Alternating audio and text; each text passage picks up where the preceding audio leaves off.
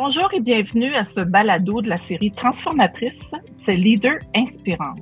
Cette série est composée de huit balados qui mettront de l'avant des intervenantes de la transformation alimentaire. Je m'appelle Sylvie Cloutier je suis la PDG du Conseil de la transformation alimentaire du Québec, le CETAC. Et ce balado vous est présenté par Femmes Pour ce huitième et dernier balado, j'ai le plaisir d'accueillir Camille Gagné, propriétaire de la poissonnerie Carlton, située à Carlton-sur-Mer. Alors, bonjour Camille. Tu es la première Québécoise puis une des seules Canadiennes à être capitaine propriétaire exploitante d'un permis de pêche de crabe des neiges. Je suis impressionnée. Qu'est-ce qui t'a poussé à emprunter le parcours? Puis raconte-moi un peu ton histoire. En fait, euh, depuis 16 ans, j'étais directrice ou propriétaire d'une usine de transformation, d'une poissonnerie également. Donc, j'étais toujours dans le milieu de la pêche. Ben, c'était pas la pêche directe, mais j'étais, je vivais autour de ce monde-là. Puis les, euh, les plus beaux moments de mon travail, c'était toujours quand j'allais euh, au printemps là, sur les quais, les pêcheurs, euh, cette ambiance-là. J'adorais ça. Puis j'ai eu dans ma famille, à un moment dans ma vie, quelqu'un qui pêchait et qui m'a initié à la pêche commerciale. J'ai adoré ça. En 2019, j'ai eu un peu un, une remise en question au niveau de ma carrière. Je me sentais plus réellement à ma place. J'avais besoin de changement. Donc, euh, après un six mois de, discussion et d'essai de, d'autres choses dans ma vie, ben euh, la pêche est comme apparue euh, là-dedans. Puis j'ai fait comme pourquoi pas, j'adore ça, ça a toujours été ce que je préférais de mon travail. Ben allez, go, on y va c'est ce que je veux, c'est ce que je veux faire à partir de maintenant. Je vais être, je veux être pêcheur. Euh, est-ce que tu es toujours impliqué dans ton usine de transformation? Oui, euh, je, suis encore unique propriétaire là, du. J'ai un restaurant, bistrot frigidaire, qui, euh, qui opère en saison forte, là, touristique à Carleton, qui est dans le fruit de mer, bien entendu. Euh, j'ai la poissonnerie encore, j'ai encore l'usine. Euh, j'ai une équipe là, qui, euh, qui est derrière moi, puisque là, maintenant, je suis souvent à la pêche. donc, parle-moi comment tu as fait pour obtenir ton permis? J'imagine que c'est une formation qui est assez difficile. Bien, en fait, pour être pêcheur, il y a plusieurs lignes de vie qu'on peut suivre pour devenir un pêcheur commercial. Euh, il y a le, traditionnel, deux ans d'études euh, à l'école des pêches de Grande-Rivière, où là, tu vas bon, euh, prendre de l'expérience et de la théorie, puis aussi faire des sorties avec un bateau-école. Il y a également, et c'est la voie que moi j'avais, puisque j'avais de l'expérience en pêche de manière significative, c'est-à-dire que j'avais au moins deux ans à bord d'un navire. et j'étais bon majeur, résident du Québec et bon, il y avait beaucoup, beaucoup de petites contraintes au niveau de pêche océan, ben, je cadrais dedans. J'étais éligible à pouvoir m'acheter euh, le permis d'entrée. En fait, il y a différentes gammes de permis chez Pêche Océan, puis obligatoirement, euh, ça me prenait un permis noyau. Donc, euh, pour nous, le noyau, c'est ce qui permet après ça d'acheter un peu tout ce que tu veux. Donc, c'est mes deux ans d'expérience et bon, mon, mon background qui ont fait que j'ai pu être éligible là, et cadré dans la réglementation de pêche. Euh, donc, c'est un permis euh, qui te permet d'être capitaine, c'est ça? Donc, euh, en même temps, tu dois avoir des notions de navigation et tout le reste. C'est sûr. ma première année, il y, a une, il y a une histoire aussi au niveau de, de comment on, on, on, doit être légal avec Transport Canada au niveau du navire qu'on a. Euh, la première année de pêche que j'ai fait, j'avais un petit navire qui correspondait à une réglementation différente. Quand j'ai acheté mon quota de crabe des neiges, mon navire, bien, bien entendu, était plus gros. Donc là, ça m'a pris un brevet de capitaine euh, de Transport Canada. Donc, euh, j'ai pris la formation rapide, si vous voulez, puisque, bon, ben, j'opère déjà, je suis capitaine, il faut que je peux pas me permettre d'arrêter. Donc, c'est un six mois euh, à, l'hiver et à l'automne, où je, suis et je, vais terminer le 17 décembre 2021 mon brevet de capitaine. Donc, euh, j'ai fait la session d'hiver. J'ai eu une dérogation puisque j'avais passé euh, tous les, examens nécessaires au courant de l'hiver pour opérer le navire qui est plus gros. Puis je recommence, puis après ça, ben, je, vais être correct là. Euh, dis-moi, euh, j'imagine que tu te lèves très tôt, euh, c'est des longues journées. Peux-tu me parler un peu de ce que c'est une journée typique de travail pour toi? Les journées sont bien différentes d'une à l'autre, dépendamment si on a de la maintenance et bon, comment ça va, la température et tout pour la lever. Mais en général, je vais me lever vers 1 heure du matin pour être prête à partir à 1h30 de la maison. Je récupère mon équipage. Mon port d'attache est à 1h30 de euh, Rivière-au-Nord. Moi, Rivière-au-Nord, c'est comme la, place où euh, j'habite. C'est pas mon domicile, mais c'est la place où j'habite durant la saison de pêche. Donc, euh, je pars de Rivière-au-Nord à 1h30 et on est sur le quai de Mont-Louis pour 3 h du matin. C'est maintenance, puis on part en mer. Des fois, ça va bien, des fois, ça va moins bien, comme dans n'importe quoi. Euh, en général, je vous dirais que vers 18h, entre 18h et 20h, c'est pas mal euh, là que je vais rentrer à quai, faire le déchargement, refaire la route et tout ça. Des journées, ça va moins bien, puis on va plus être au quai vers 22h, 23h, le temps de revenir à la maison et tout. Puis le lendemain, euh, si on n'a pas terminé, ben, malheureusement, on recommence. Donc, une heure ou deux de sommeil, on repart. Mais en général, je vous dirais que euh, j'ai une journée ou une demi-journée de, congé, puis après ça, ben, on, fait ça euh, toute la saison. C'est quoi euh, la saison de pêche? Pour le crabe des neiges, on est la première zone de pêche qui ouvre au Québec. Donc, nous, normalement, bateau à l'eau autour du 15 ou 18 mars, dépendamment des années et des glaces. Là. Puis euh, cette année, là, 2021, on, on a pris la mer le 23 mars pour commencer de manière euh, comme ça. Puis la pêche au crabe des neiges, c'est 10 semaines pour ma zone à moi, donc euh, jusqu'au 1er juin. Puis ensuite, ben, on a la saison de macro qui commençait le 1er juin, puis qui, qui a terminé pour moi à cause d'un bris mécanique. J'ai terminé autour du 29 septembre de mémoire. Donc, en plus de ne pas avoir de longues nuits, euh, c'est froid. Ça doit être très froid en mer, hein? Au mois de mars? Euh, oui, au mois de mars, je vous dirais que euh, c'est pas le. Il y a des belles journées, c'est le printemps, c'est sûr que on, est, on, on, adore ça, la, reprise de la chaleur, du soleil et tout ça. Mais sur le fleuve au printemps, euh, c'est pas une partie de plaisir. Puis les risques sont grands. La notion de risque en pêchant dans ma, la zone que moi j'ai choisie, euh, ben, c'est important dans le sens où euh, on n'a pas de garde côtière. c'est plate à dire, là. mais s'il nous arrive quelque chose en mer, que ça soit euh, un bris ou n'importe quoi, un homme à la mer, avec les conditions météo du mois de mars et du mois d'avril, jusqu'au 1er avril, c'est rare que la garde côtière de Rivière-Nord va être en service, malheureusement. Donc, si je coule à Mont-Louis, ben, normalement, ça va être Halifax qui va venir me chercher. Donc, ça va être long. ça va être long. C'est une réalité qu'on fait, on fait avec. Là. On sait que il n'y a que nous ou un, autre navire, peut-être qui pêche dans la même zone, qui est souvent trop loin, mais qui pourrait venir nous aider. Est-ce que tu as un gros navire, un, gros équipage? Euh, moi, j'ai, on est quatre sur le bateau, cinq parfois. Des fois, euh, bon, c'est sûr qu'à cinq, ça va toujours mieux, dépendamment de comment on, notre crabe euh, comment on pense en récupérer. Euh, j'ai pas, j'ai, pas un, immense équipage, mais je vous dirais que c'est en général la norme. Et puis, euh, c'est des cages, hein? Pour les. Est-ce que c'est des cages, en fait? Je ne sais pas, je te pose la question. Euh. Euh, oui, la pêche au crabe des neiges, nous, c'est des cages qui, qui, sont ronds, qui mesurent 7 pieds en moyenne. Je vous dirais, c'est c'est un peu comme, euh, bon, je vais dire un leurre pour la pêche, euh, la pêche sportive. Chaque pêcheur a un peu sa recette euh, secrète là, ou ses préférences. Moi, j'ai du 7 pieds, 24 pouces de haut par 300 livres. Et la pêche est bonne pour toi habituellement?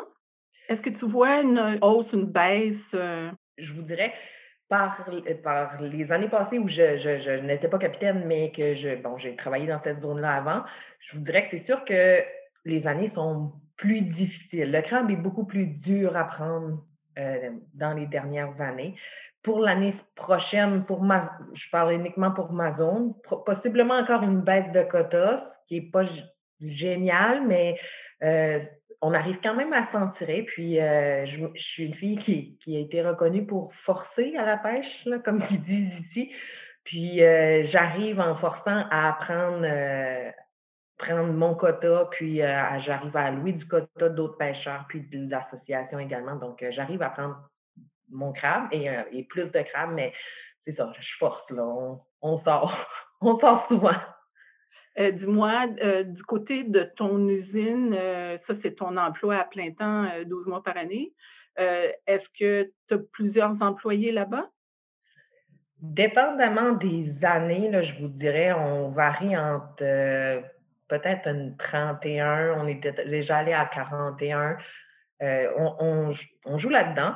c'est sûr que nouvellement, ben, nouvellement, à cause de la pêche, j'ai une équipe de code qui est là, là pour la gestion complète de l'entreprise, qui, qui fait office de, de, bras droit dans bien des domaines, qui sont nouvellement là depuis deux ans, là, depuis que je pêche à temps plein. C'est grâce à eux là, que je peux pêcher puis notre produit, puis le ramener et le faire transformer chez nous. Ce qui est bien. Est-ce que tu as un problème de pénurie de main-d'œuvre dans ta région? Clairement, euh, mais je vous dirais que ça dépend des départements. À l'usine, en transformation, c'est plus difficile, je vous dirais. La poissonnerie, quand même bien. J'ai bonne réputation dans le sens où normalement les employés ont des bonnes conditions, que ce soit bah, au niveau monétaire, mais également d'autres conditions qu'on a implantées de, de, notre bon vouloir qui font que les employés normalement sont bien et ils restent. En restauration, je vous dirais, c'est comme, comme tout le monde. Là. En cuisine, c'est particulier euh, à quel point on, a de la misère à se trouver euh, des employés. Oui, c'est partout. Hein? Alors, tu es, quand même dans une profession où les emplois sont, détenus majoritairement par des hommes. Euh, est-ce que tu rencontres des obstacles à évoluer dans cette profession-là? Euh, je vous dirais, c'est sûr ce qui a fait drôle. Euh, la première fois que les gars ont vu une petite fille travailler sur le bateau pendant dans le parc à bateau avant la saison de pêche, ils se demandaient bien qu'est-ce que je faisais là. Il y en a certains qui me connaissaient, les crabiers, là, les autres crabiers me connaissaient déjà parce que, bon, avec l'usine et tout ça, vu qu'on transforme du crabe. Ça, au début, ça, il, y en a beaucoup qui ont pensé que j'y arriverais pas il y en a beaucoup qui m'ont dit qu'est-ce que je faisais là? Puis après une première saison de pêche au crabe des neiges, ben, ils ont comme ils ont comme compris que j'étais comme pas là pour niaiser. Puis ils ont fait OK, elle est sérieuse, puis elle où ce qu'elle va, à, pêche, à force, à pas peur. Fait que ça a amené euh, une relation. Au début, au début, c'était ben, j'étais un peu toute seule dans mon petit monde maintenant, je suis, si je pourrais dire, one of the boys. C'est Camille, c'est comme un pêcheur, puis euh, il se gêne plus devant moi, puis il parle des. Il m'inclut, je vais dire, dans les conversations comme si je serais euh, un gars. C'est juste que, bon, je, suis une fille. Mais il, n'en reste pas moins que j'ai. Me taquinent souvent. Ils me taquinent souvent parce que j'ai comme j'ai peinturé mon bateau cette semaine. Puis euh, il me disait, mais pourquoi tu l'as pas mis rose? T'es une fille. il y a tout le temps une petite blague, mais moi, je le prends rien.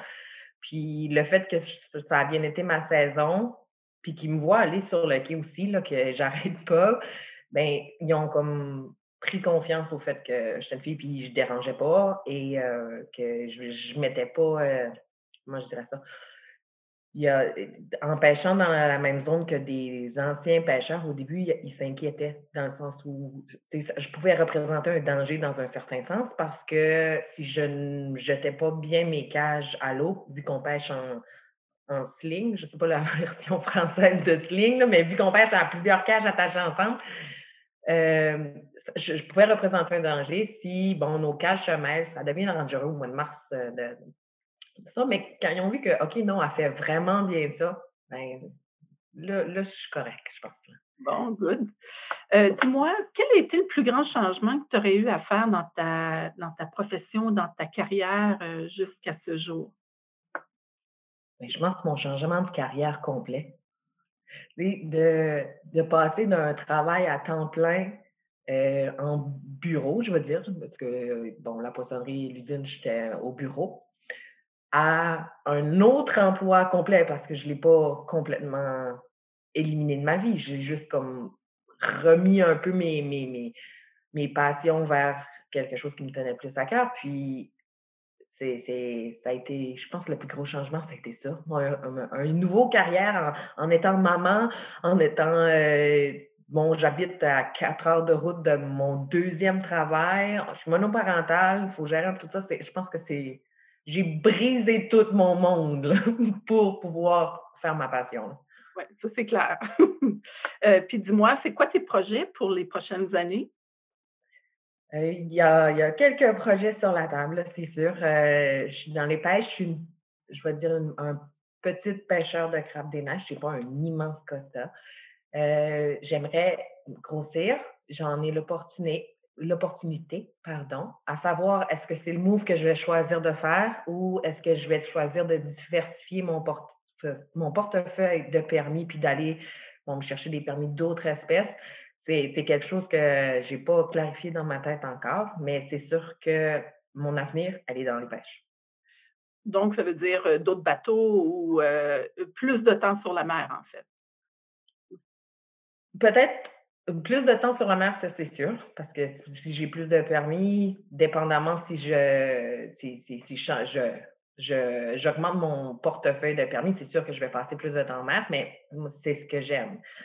Dépendamment la lignée pour euh, les prochaines années que je vais, euh, je vais choisir, c'est ce qui va décider est-ce que c'est plus de bateaux ou plus de temps en mer? Euh, ça ne veut pas nécessairement dire si j'essaie, si j'achète un deuxième quota de crabe des neiges, à ce moment-là, c'est le même 10 semaines de pêche. C'est simplement que dans le 10 semaines, je vais travailler comme encore plus. Deux fois plus. Oui, mais j'ai pas, j'ai pas un nouveau bateau, j'ai pas. C'est vraiment juste, j'ai plus de cages à lever, donc ça me prend plus de temps en mer.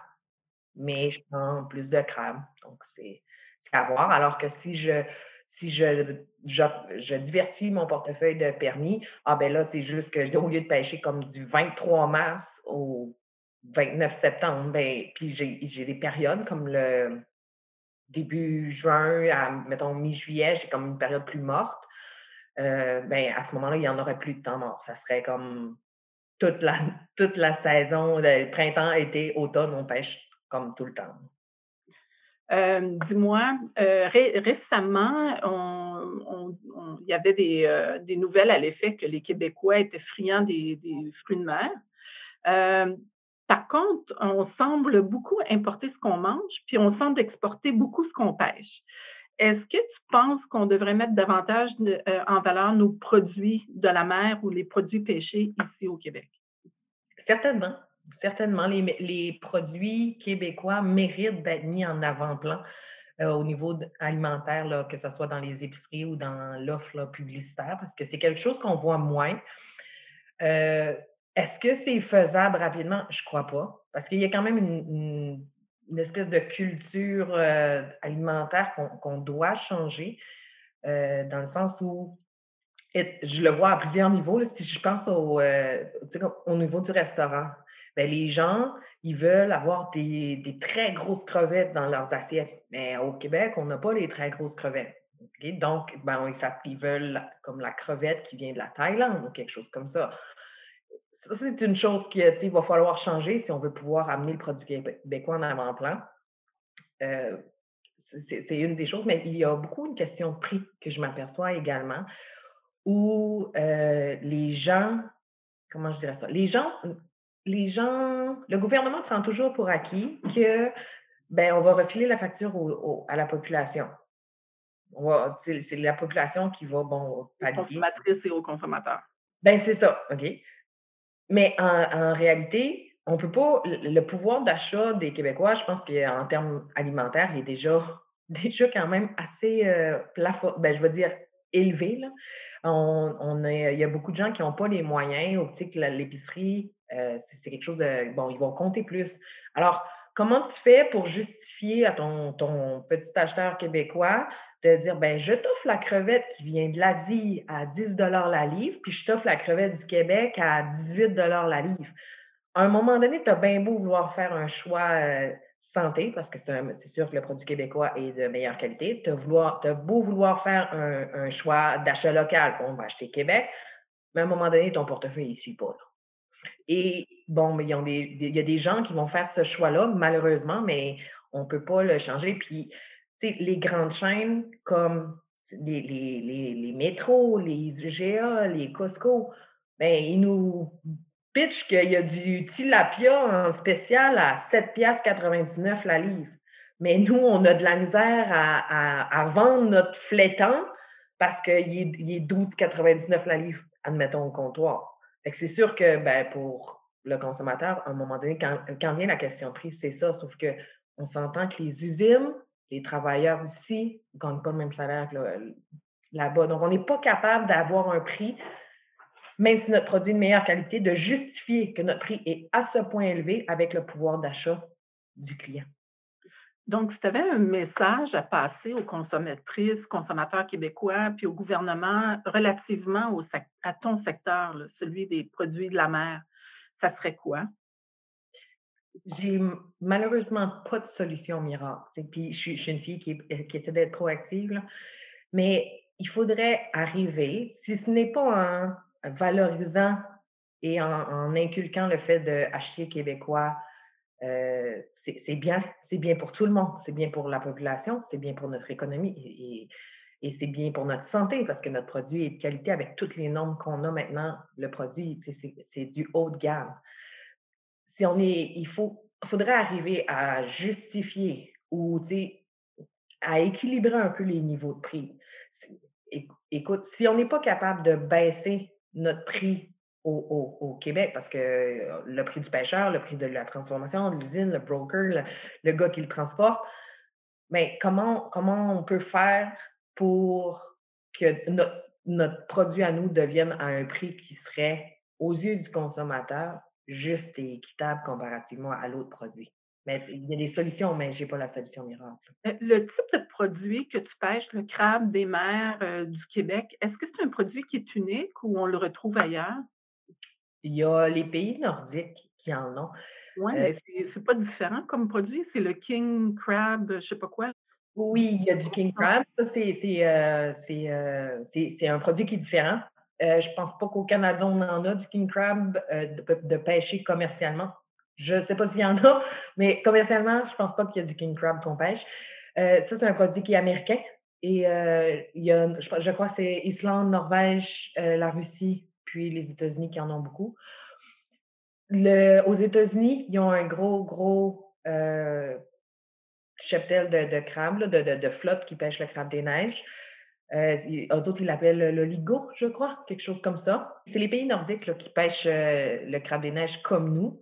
Puis, malgré qu'il y en ait plusieurs pays, on n'arrive pas à fournir la demande tous ensemble. Puis les États-Unis ont annoncé une coupure de 90% des quotas. Wow! Donc, c'est sûr que pour euh, le, marché québécois, ça, ça, nous assure que l'an prochain, on va être capable de vendre notre crabe, puis on va être capable de vendre notre crabe sur le marché, genre à Boston, à bon prix. Puis tout ça fait que, bon, les pêcheurs, on, va avoir un bon prix. Sauf qu'en ayant un bon prix à Boston, ben attendez-vous l'année prochaine que votre crabe au métro, vous allez le payer cher à Montréal. Non, ça c'est clair. Euh, alors, dis-moi, quelle est la caractéristique ou l'attitude incontournable euh, à avoir pour se lancer en affaires et être propriétaire de son entreprise? Je crois qu'avoir une je vais dire avoir la tête dure, mais pas mal placé. Je vais, je vais expliquer ce que je veux dire. Parce qu'il faut que tu sois entêté. Parce que ça se peut que tu te fasses dire non bien souvent. Ça se peut que tu aies à vendre ton idée. Ça se peut que tu aies à aller à cogner à bien des portes pour avoir ton financement parce que tu, te fais euh, dire que tu n'es pas sûr, ils ne veulent pas prendre le risque, des choses comme ça. Il faut que tu aies un certain entêtement à vouloir réussir. je pense que ça serait la première acharné, là. il faut que tu sois acharné. Puis autant dans ton travail que dans, dans ta persévérance à vouloir que ton bébé, si je peux dire, vienne au monde. Mais il y a aussi le dévouement. Parce qu'en étant entrepreneur, une des choses que tu vas comprendre dans les premières euh, années surtout, c'est toutes les choses que tu ne pourras plus faire. Parce que quand tu es en plein démarrage puis que ton entreprise a d'école à prendre l'expansion, ben, ça se peut que tu sois obligé de dire je peux pas aller à cette fête d'amis-là parce que la priorité va sur mon entreprise. Donc, il y a, des concessions puis il y a des sacrifices à faire que si toi, ton vendredi 5 à 7, c'est jamais tu vas y toucher, bien, assure-toi que l'entreprise que tu vas démarrer, à te le permettre. Parce que ça se pourrait sinon que pour quelques années, ça soit pas comme ça. Mais il vient toujours un temps où, bon, tout se calme, puis tout est rodé, puis que, où là, tu peux recommencer à avoir une vie normale, mais c'est juste un tourbillon effervescent qui tu as l'impression d'être une poule peut-être bien des fois en lancement. Euh, écoute, ma question de la fin est toujours la même. Quel serait ton conseil pour les gens ou pour les femmes qui désirent se lancer en affaires? Je crois que pour se lancer en affaires, c'est pas juste d'avoir une idée folle, parce que ben une idée folle peut faire la plus belle business au monde. C'est d'avoir la passion de ton entreprise, si je peux dire. Si tu n'as pas la passion, ça ne te drivera pas quand tu vas avoir des mauvaises nouvelles. Ça ne te drivera pas quand tu vas, tu vas trouver ça dur, que tu vas être brûlé, que tu vas avoir des, des, bris majeurs, exemple, ou des choses comme ça. Il faut que tu sois passionné, puis que peu importe ce qui arrive, que tu veuilles continuer. Puis d'essayer, je pense que c'est vraiment ça. C'est une histoire de passion. Alors, Camille, euh, c'était passionnant de te parler aujourd'hui. Alors, merci encore pour ton temps et euh, je te souhaite euh, vraiment plusieurs succès dans les années à venir. merci, c'est gentil. Tout comme Camille Gagné, l'équipe d'Evol est passionnée par sa mission. Chez Evol, on soutient le développement d'une économie plus inclusive et diversifiée en contribuant directement à la création, à la croissance et à l'acquisition d'entreprises qui ont un impact positif sur notre société. En ce sens, notre offre de financement accompagné permet aux entrepreneurs de bâtir des entreprises durables et prospères. Chez Evol, nous croyons un monde plus sain, plus humain et plus respectueux de l'environnement. On donne aux entrepreneurs d'impact les moyens de leurs ambitions. Je vous invite à communiquer avec nous pour savoir comment on peut vous guider dans votre projet d'affaires, que ce soit en termes de financement et d'accompagnement. Evol, financer le changement.